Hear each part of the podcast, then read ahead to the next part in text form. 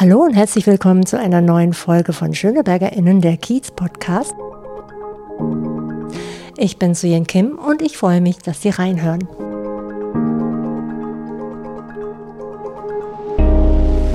Heute bin ich an einem Ort, der normalerweise zu Zeitreisen einlädt, in Fantasiewelten, der Musik und gutes Essen bietet und seit 140 Jahren nicht mehr aus Berlin wegzudenken ist. Und zwar bin ich im Wintergarten Varieté in der Potsdamer Straße 96, was zwar nicht mehr ganz zu Schöneberg gehört, aber dafür ist der Geschäftsführer und Direktor des Hauses Schöneberger und ich freue mich, dass sich Georg Strecker Zeit für ein Gespräch genommen hat. Hallo, Herr Strecker. Ja, hallo. Ich freue mich, dass ich hier zu Wort kommen darf. Ich muss auch gleich korrigierend mal eingreifen oder sagen wir mal, muss noch einen Nachtrag machen zu der schönen Beschreibung unseres Hauses.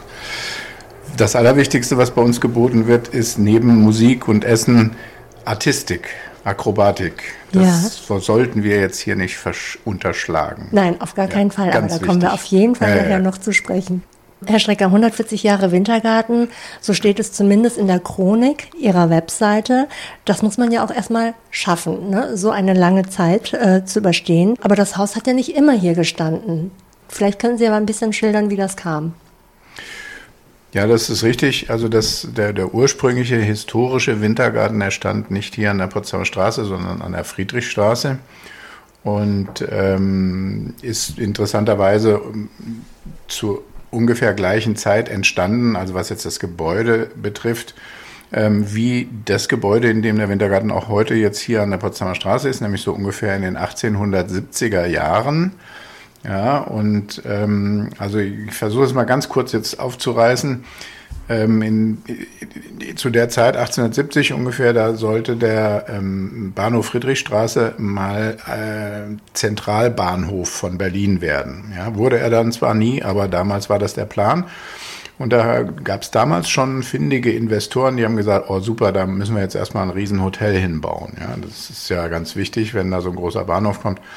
Und das haben sie dann auch gemacht. Das hieß äh, Zentralhotel.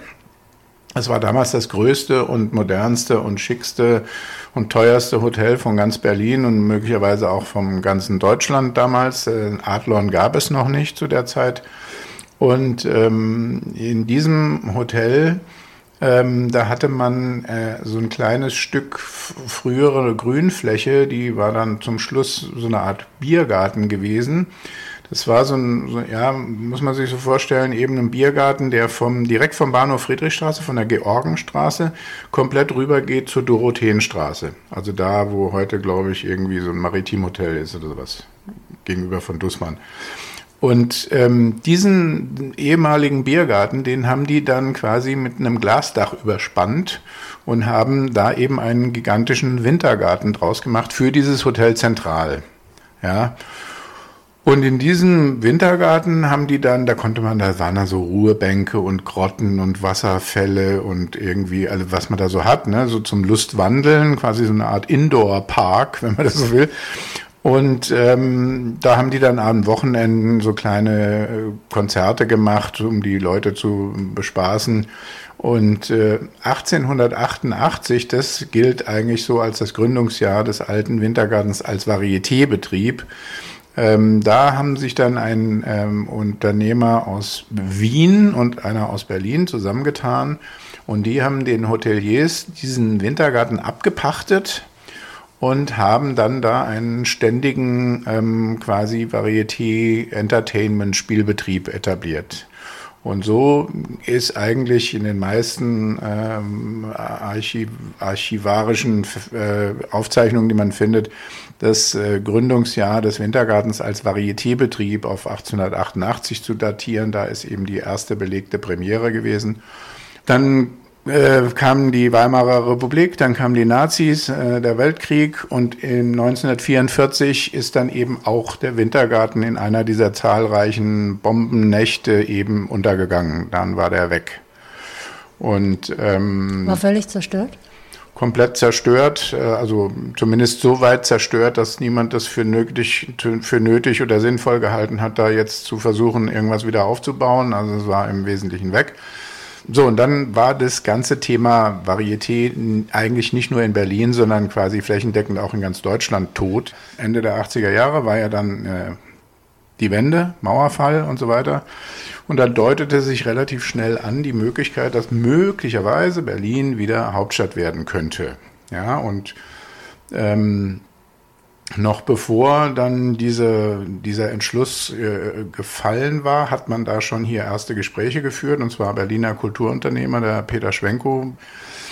Und der hat zwei von seinen ja, früheren oder sonstigen Geschäftspartnern, äh, mit denen er auch immer gerne Sachen zusammen veranstaltet hat, hat er dann an einen Tisch wieder gezerrt. Die hatten sich jahrelang nicht angeguckt und kein Wort miteinander geredet, obwohl sie mal zusammen eigentlich den Zirkus Roncalli gegründet hatten, nämlich der beides Österreicher übrigens, der André Heller, so ein Event- und äh, ja, so Multimedia-Künstler eigentlich. Und ähm, der Bernhard Paul, der heute immer noch der Chef und Besitzer und auch ein ganz berühmter Clown ist vom äh, Zirkus Roncalli. Und ähm, da hat der Peter Schwenko gesagt, ihr Jungs, pass auf, es kann sein, dass Berlin wieder Hauptstadt wird hier. Ähm, wir lieben doch alle dieses Genre Artistik, Akrobatik und ihr, ihr habt diesen Zirkus groß gemacht und jetzt lasst uns doch mal versuchen, dieses Varieté wieder zu beleben und den Berlinern und uns selbst und der ganzen Welt wieder einen Wintergarten zu geben. Dann haben die sich tatsächlich wieder an einen Tisch gesetzt, die beiden, die jahrelang nicht miteinander geredet hatten und haben das gemacht. Und dann war hier das Haus frei, 1992. Und dann hat man äh, relativ schnell das hier alles total umgebaut, so wie man es im Wesentlichen auch jetzt noch kennt. Und hat dann 1992 ähm, am 25. September hier die Premiere gefeiert. 1992, ja. Deswegen haben wir nächstes Jahr 30 Jahre neuer Wintergarten. 30 Jahre neuer Wintergarten und sehr lange Pause ne, nach dem Krieg. Ähm, Sie erzählen mit so viel Wissen und äh, Leidenschaft von der Geschichte des Wintergartens und Sie sind ja selber auch schon mehr als 20 Jahre hier Geschäftsführer. War das schon immer Ihr Traum, im Showbiz zu sein? Könnte ich jetzt sagen, würde wahrscheinlich gut klingen, ähm, aber ehrlich gesagt, ähm, nein, das war nicht schon immer mein Traum, sondern ich habe ähm, eigentlich den ehrenwerten Beruf äh, eines Gymnasiallehrers erlernt. Nein, und, tatsächlich. Äh, müsste theoretisch jetzt ähm, vielleicht in irgendeiner Turnhalle stehen, weil meine Fächer waren Englisch und Sport. Und ähm, so, dann kommen wir jetzt wieder zu einem schönen kleinen Nebengleis, weil ähm, das war so Beginn der 80er Jahre. Und da haben die damals schon behauptet, wir hätten sowas wie eine Lehrerschwemme, was damals schon gelogen war. Ja, hätten sie damals mal alle Lehrer genommen, die sie hätten kriegen können, dann wäre die Misere heute nicht so groß im Bildungswesen. Ähm, jedenfalls, also ich hatte dann ordnungsgemäß mein zweites Staatsexamen noch gemacht, Referendariat, alles, was man so machen muss und ähm, habe dann aber keinen Job gekriegt und war dann drei Jahre lang immer die Nummer drei in Hessen, äh, wo ich mein Examen gemacht hatte und mich beworben hatte, auf der Warteliste und habe aber keinen Job gekriegt und habe dann parallel eben schon meine Karriere eingeschlagen, tatsächlich jetzt hier im Show, Showbusiness. Das hat aber auch ganz profan angefangen. Ein Kumpel von mir, Schulfreund von mir, der hatte immer mal schon ähm, so jobmäßig immer mal ausgeholfen bei Rockkonzerten, so Kisten schieben, ne? LKW ausladen, die Kisten auf die Bühne schieben und sich von irgendwem rumkommandieren lassen. Und der hatte mich dann mal gefragt, also sag mal, hast du mal Lust da auch mitzukommen? Die suchen immer irgendwelche Leute. Ne? Und dann waren Sie Roadie? Genau. Naja, Roadie ist wieder was anderes. Roadie sind eigentlich im klassischen Sinne diejenigen, die auch mitfahren mit der Produktion. Heute hier, morgen dort. Und ich war Stagehand, also das Allerprofanste, was man sein kann. Sozusagen ähm, Handlanger, der einfach nur wirklich äh, Handarbeit macht, Kisten schleppt und die von A nach B rollt und macht und tut. Und sich von irgendjemand sagen lässt, was er da jetzt zu tun hat.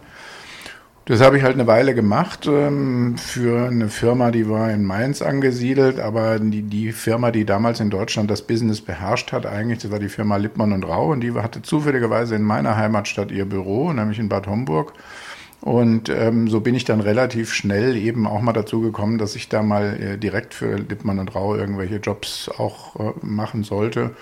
Und wie das dann eben so ist, ähm, dann irgendwann nimmt einen dann auch dort der Chef mal wahr, so und dann hat sich das über verschiedene Stationen dann so ergeben, dass ich dann irgendwann mal ähm, ja, vor der Entscheidung stand, wie geht jetzt mein Leben weiter? Und nachdem ich eben die dritte Ablehnung beim, ähm, beim Staat bekommen hatte, äh, dass ich eben nicht Lehrer werden sollte, dann ähm, habe ich den Fritz Rau gefragt, äh, der ja so der Altmeister des Konzertveranstalters in Deutschland ist.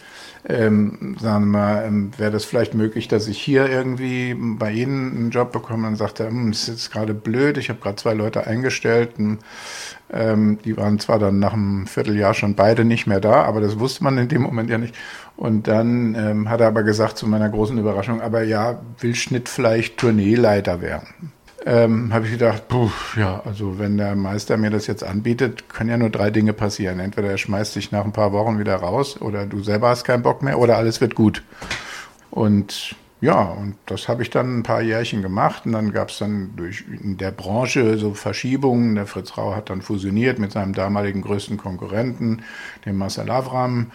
Und äh, so, und auf der Schiene bin ich dann, ähm, weil der Marcel Avram schon immer viele Sachen mit dem André Heller zusammen gemacht hat. Und der André Heller hatte in den 80er Jahren mal ein sehr, sehr berühmtes Projekt gemacht, das nannte sich Begnadete Körper. Und es war halt ähm, die erste abendfüllende Komplettproduktion mit nur chinesischen Akrobaten. Ja, das hatte man vorher in Europa überhaupt noch nie gesehen, sondern man kannte einzelne chinesische Akrobaten halt aus irgendwelchen Zirkusshows, aber ein komplettes Programm nur mit Chinesen gab es noch nie. So, und das war halt in Theatern unterwegs. Und das hat man dann ein paar Jahre später nochmal auf Tournee geschickt, aber dann in einem Zelt als reisender Zirkus. Und ähm, ja, da bin ich dann eben äh, in der ersten Saison schon mal äh, äh bei zwei Städten mit dabei gewesen und äh, habe so da so reingeschnuppert und ähm, war aber eigentlich im Prinzip noch Rock'n'Roll-Tourneeleiter. Ne? Und dann war die erste Saison vorbei, dann hatten sich die, diese geschäftliche Konstellation, also die hatten sich dann zerstritten und dann war das Projekt auf der Kippe, ob das überhaupt weitergehen soll. Und dann hat eben Marcel Avram weiterhin, aber als der Sachwalter von André Heller, hat dann gesagt, er macht das jetzt weiter und dann wurde jemand gesucht, der da als Produktionsleiter mit rumreist mit dem Zirkus. Und dann richteten sich alle Augen auf mich und gesagt, ey, sag mal, Georg, du warst doch letztes Jahr da schon zwei, zwei Städte lang dabei, du weißt doch, wie das geht. Und so habe ich gesagt, naja, ob ich jetzt weiß, wie das geht, aber ich war auf jeden Fall dabei, das stimmt. Und ja, dann haben sie mich gefragt, ob ich mir das zutrauen würde, da Produktionsleiter zu machen für den Zirkus und mit dem Zirkus von A nach B zu ziehen, immer so alle vier Wochen woanders hin. Und dann habe ich halt auch wieder nur überlegt, ja, was soll da jetzt schiefgehen? Ich habe immer gerne neue Dinge ähm, auch kennengelernt und versucht, mich da zu bewähren, wenn ich irgendwo eine Chance hatte. Dann habe ich das halt gemacht und daraus wurden dann immerhin fünf Jahre, wo ich dann eben im Wesentlichen durch Deutschland, aber auch Österreich ähm, äh, getourt bin mit diesem Zirkus. Und ähm, danach musste ich erstmal so eine Art Sabbatical machen, weil da war ich ziemlich ausge knautscht auch tatsächlich von diesen fünf Jahren, weil das war nicht ganz ohne. Da musste ich dann erstmal ein bisschen ausruhen. Dann habe ich über einen Bekannten, den ich hatte, ähm, noch aus der Rock'n'Roll-Zeit. Und ähm, bin ich zu dem gegangen, ob er ein bisschen was für mich hätte, als ich dann mal wieder so weit war, dass ich wieder was arbeiten wollte und konnte. Und dann habe ich das ein paar Jahre gemacht, war ich dann immer so Mitglied in solchen ähm, Freelancer-Teams, die eben zum Beispiel die allererste Aktionärsversammlung von der Deutschen Telekom damals. So, dann auch so vorbereitende ähm, Konferenzen von der UNO für das Thema Klimakonferenzen. Wenn die irgendwo international stattfinden, dann werden die immer in Bonn vorbereitet. Und auf einer dieser Konferenzen in Bonn da klingelt er ans Telefon und dann ließ Herr Schwenko anrufen sagen und fragen, ob ich nicht Lust hätte. Hier, der Wintergartengeschäftsführer, der würde sich jetzt verändern wollen, woanders hin und ähm, ob ich das nicht machen wollte. Und dann habe ich den, der mich angerufen hat, den kannte ich nämlich, mit dem war ich früher beim China-Zirkus zusammen. Ich war, warum machst du das denn nicht? Du bist doch schon da. Ähm, ja, nee, weißt du doch, ich hab's doch mehr so mit den Künstlern und Management, nee. Gut, und dann habe ich mit Herrn Schwenko mal mich getroffen und darüber geredet. Wir kannten uns auch schon aus der Rock'n'Roll-Zeit natürlich. Und ja, dann habe ich mich halt entschlossen, ähm, dass ich dann das mache und kam dann deswegen des Wintergartens wegen ähm, im September 92 hier nach, äh, Quatsch, 98 nach Berlin. Und bin jetzt insofern tatsächlich schon im 23. Jahr hier meines Wirkens. Und insofern glaube ich auch schon mittlerweile, selbst wenn man die Altvorderen vom alten Wintergarten dazu rechnet, glaube ich, bin ich auf jeden Fall mal der dienstälteste aller Wintergarten-Intendanten, Direktoren oder wie auch immer die hießen. Ja, das ist auf jeden Fall eine Leistung und spricht aber doch auch sehr für die Atmosphäre hier und dass es Ihnen offensichtlich auch ein großes Anliegen ist, dieses Haus auch zu entwickeln, Ideen zu entwickeln. Und offensichtlich haben Sie auch nicht nur eine berufliche Leidenschaft für dieses Haus entwickelt, sondern ich vermute mal, dass es auch eine private Leidenschaft ist. So weit trennen kann man das ja offensichtlich nicht. Das stimmt, zumal wenn man eben äh, auch fast mittlerweile, wenn auch nur zugereist, aber doch eigentlich so eine Art waschechter Schöneberger ist. Das heißt, nur hier zehn Minuten mit dem Fahrrad anreisen muss und auch schnell wieder weg ist. Äh, insofern vermischt sich das tatsächlich so ein bisschen, das Privatleben und das Wintergartenleben. Das haben Sie gut erkannt, ja. Wenn ich an Varieté denke, dann fällt mir vielleicht als erstes so 19. Jahrhundert ein Moulin Rouge oder die 20er Jahre. Daher finde ich, ist Varieté, es klingt so ein bisschen wie aus der Zeit gefallen. Inwieweit entspricht denn der Wintergarten diesem Image? Also Sie bieten ja auch Essen an, es gibt Gastronomie, es gibt Akrobatik, es gibt Musik. Also wie wird der Wintergarten diesem Image gerecht oder vielleicht auch gar nicht? Naja, also das ist aus der Zeit gefallen, das ist eigentlich ein ganz schönes Bild. Ich glaube, das war damals der Fall, als das eben 30 Jahre oder 40 Jahre lang tot war, das Thema. Und als man dann wieder damit angefangen hat, dann hat es, glaube ich, deswegen auch relativ schnell wieder ganz schöne Erfolge erzielt, dieses Thema, weil es eben so wie aus der Zeit gefallen daherkam, ja. Und also es hat ein bisschen dann sicherlich auch mit Nostalgie zu tun gehabt und diesen Dingen. Ja. Auf der anderen Seite darf man nicht vergessen, ähm, gerade wenn man jetzt das Thema Akrobatik betrachtet, da sitzt man dann aber auch hautnah und die heutigen Varietés sind ja eben viel, viel kleiner. Da gibt es keinen einzigen Laden, der größer ist als 500 Besucherplätze. Ja. Die, wie gesagt, der alte Wintergarten gingen fast 3000 Leute rein. Das heißt, man ist da ja auch man sitzt denen quasi fast auf dem Schoß, man sieht die Schweißperlen auf der Stirn und so weiter. Also man ist da ganz hautnah dran und man sieht da Menschen Dinge machen, die man einfach nicht für möglich hält. Ja, also wenn man sich selber so früher in der, Schul in der Turn Schulturnhalle sieht oder so, ja, oder selbst ich als immerhin studierter Sportlehrer, ja, ich muss da schon immer denken, boah, wie, wie geht das? Wie kann jemand sowas machen, ja? Und das ist schon beeindruckend. Dann kommen natürlich auch noch andere Künste dazu, wie eben, was weiß ich, Zauberei oder Komik ähm, oder eben natürlich auch die Musik spielt bei uns eine große Rolle. Wir versuchen, wenn es irgendwie geht, das immer so zu machen, dass wir auch eine Live-Musik dabei haben und zwar auch eine gute. Also wir suchen immer wirklich gute Musiker. Also diese Dinge die sind schon, ähm, die haben schon eine eigene Magie, würde ich sagen. Und deswegen ist es auch noch erfolgreich. Und dann, haben Sie es ja auch schon erwähnt, macht man das ja nicht einfach so wie in einem normalen Theater, so in Reihe und Glied sitzend da in den Reihen, sondern man sitzt bei uns ja an Tischen und kann währenddessen tatsächlich essen und trinken, wenn man das möchte. Natürlich muss man da immer aufgucken, aufpassen, wenn man zu viel mit dem Essen beschäftigt ist, verpasst man die halbe Show.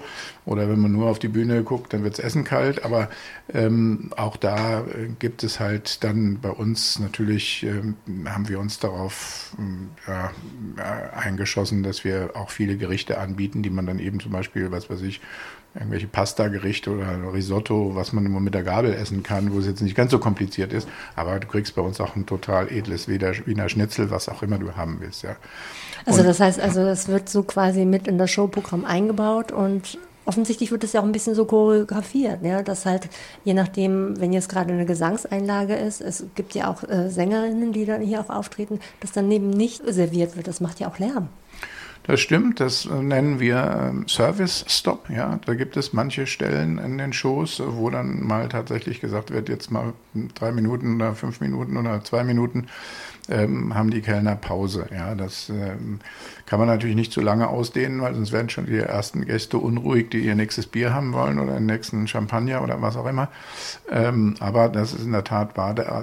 Also übersetzt heißt das nur, wir nehmen da tatsächlich Rücksicht drauf und wir wollen, dass die Dinge immer irgendwie zusammenpassen und dass das alles immer im wahrsten Sinne des Wortes genießbar ist. Ähm, es ist ja Berlin eine wahnsinnige Kulturstadt. Es gibt unheimlich viele Attraktionen, es gibt ganz viele Theater, es gibt äh, Friedrichstadtpalast, es gibt jede Menge Konkurrenz, auch für den Wintergarten. Wie schafft man es denn, sich gegen so eine Konkurrenz zu behaupten? Ja, da ist der Friedrichstadtpalast schon mal ein gutes Beispiel, weil ähm, das ist einfach schon ähm, äh, quantitativ einfach ein Unterschied und damit aus meiner Sicht auch schon wieder qualitativ haben wir eine gute Chance dagegen zu bestehen, weil bei uns eben alles eine Nummer kleiner ist. Und bei uns ist es eben eher, liegt meiner Meinung nach, liegt eben die, die, das Faszinosum in dieser Intimität, dass es eben alles ein bisschen kleiner ist, ein bisschen filigraner vielleicht auch, dass man näher dran ist.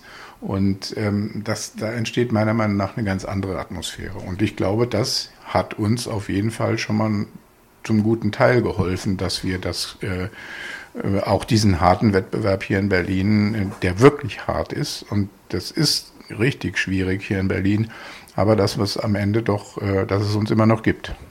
Das ist schon auch eine Leistung. Ne? Also ich meine, man ist hier nicht gerade exponiert wie an der Friedrichstraße oder am Kudamm. Das ist ja schon auch eine harte Nachbarschaft, mit der man hier zu kämpfen hat, oder? Würde ich so nicht sagen, weil er die, dieses Kiezige und auch so ein bisschen dieses Rotlichtige, ja, also ich würde, wir müssen aber eins vorausschicken, wir wollen das jetzt mit keiner moralischen Elle messen, ja. Wenn das eine Frau freiwillig macht, habe ich überhaupt gar kein Problem damit. Das ist dann tatsächlich eine Dienstleistung wie Haare schneiden oder sonstige körpernahe Dienstleistungen, das ist mir egal, ja.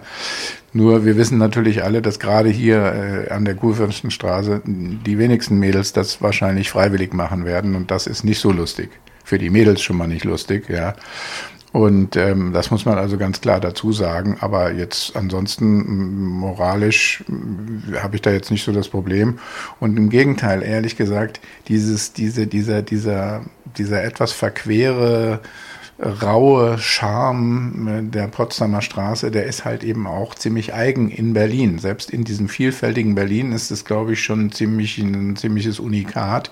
Diese Mischung, die eben hier so Bülowstraße, äh, Potsdamer Straße, die da so herrscht. Und ähm, ich glaube, die, die, die, die sollte man auch jetzt nicht ohne Not jetzt zu sehr bekämpfen. Ja?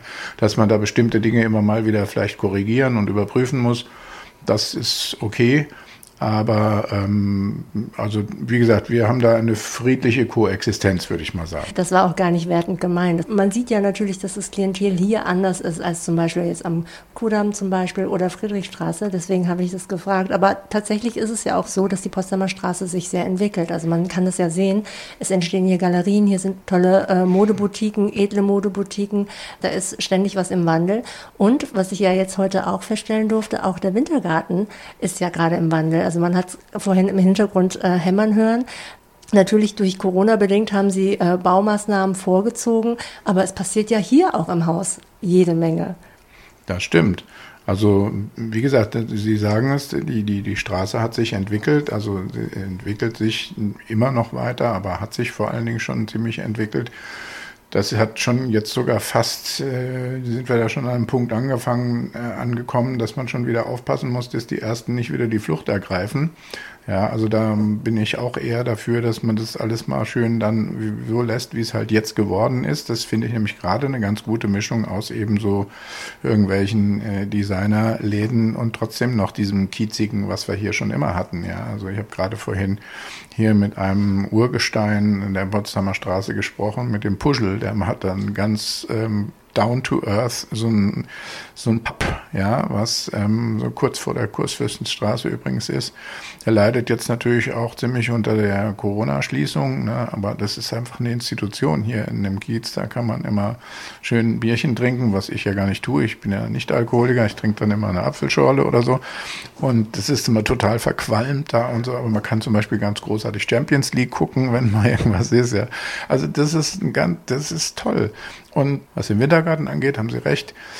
Wir haben in den letzten Jahren viel ähm, da äh, unternommen, um es einfach für unsere Besucher äh, natürlich dann automatisch auch für uns selbst, aber doch in erster Linie für unsere Besucher alles schöner, komfortabler und vielleicht auch ein bisschen staunenswerter zu machen. Wenn man in den Wintergarten reinkommt, vorne im Foyer, wenn man mal da nach oben guckt, manche Leute sehen das gar nicht, aber da steht ein ähm, ein Spruch, den uns der Herr André Heller, einer unserer Gründerväter, ja da reingeschrieben hat, dem Staunen gewidmet. Und dem fühlen wir uns tatsächlich verpflichtet. Das ist für uns oberstes Gebot, dass das auf der Bühne immer passiert. Also, dass da nicht irgendwelche Banalitäten passieren, die an jeder Straßenecke auch zu sehen sind. Und das ist aber eben mittlerweile auch unsere Philosophie so auf allen anderen Gebieten, auch im Gebäude, dass wir Ecken schaffen, wo man hinkommt und denkt, oh, boah, Wahnsinn, wofür braucht man das? Aber toll sieht's aus. Ja, also das ist einfach unsere Philosophie. Deswegen haben wir ja vor ein paar Jahren diese, diese doch etwas, wie soll ich sagen, ähm, ja, opulenten Toilettenwelten geschaffen, ähm, wo die Leute gestaunt haben. Ich weiß noch genau, als wir die dann eingeweiht haben, haben wir eine richtig so eine Einweihungsparty gemacht, so wie, wie, wie eine Premiere quasi. Haben die Leute eingeladen zu einer Toiletteneröffnung. Die haben alle gedacht, hä, was, wo soll ich hinkommen? Und fanden es dann aber auch alle ganz toll. Und jetzt haben wir zum Beispiel den, diesen Lockdown genutzt, um, um den kompletten, die komplette Bestuhlung auf dem Balkon wegzunehmen, wo bisher 150 Plätze waren. Davon sind jetzt übrig geblieben nur noch 100. Aber deutlich viel, viel kom komfortabler wird es dann sein. Es ist ja noch nicht ganz fertig, aber in ein paar Wochen wird es hoffentlich dann wirklich fast soweit sein. Ähm, da wird man dann auch oben auf 60 Plätzen ganz wunderbar essen können, so wie man es bisher nur unten im Saal konnte.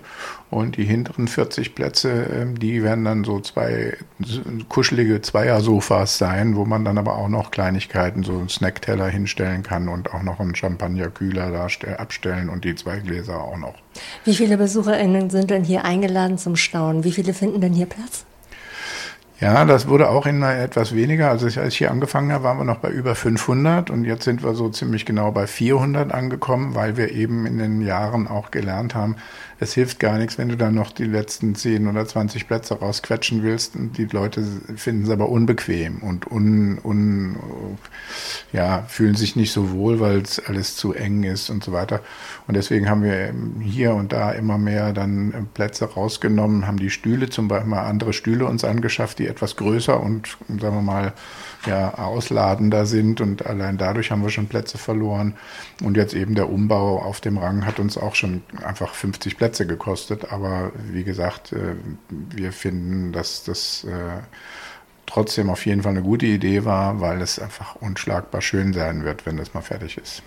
Ja, und hoffentlich ist dann auch der Lockdown vorbei, dass man sich das hier alles mal wunderbar wirklich aus der Nähe anschauen kann. Vor allen Dingen wirklich die Toilettenräume sind absolut beeindruckend. Also wenn ich mir das so durch den Kopf gehen lasse, ich glaube, ich muss nachher nochmal runtergehen, um mir das anzuschauen. Jetzt haben Sie ja seit vergangenem Jahr nicht so wirklich viel spielen können hier. Normalerweise haben Sie das ganze Jahr über geöffnet. Es gibt andere Theater, die versuchen, diese Zeit zu überbrücken mit Online-Shows. Sie machen das jetzt mit Baumaßnahmen. Aber wäre denn das tatsächlich eine Alternative überhaupt, online etwas anzubieten?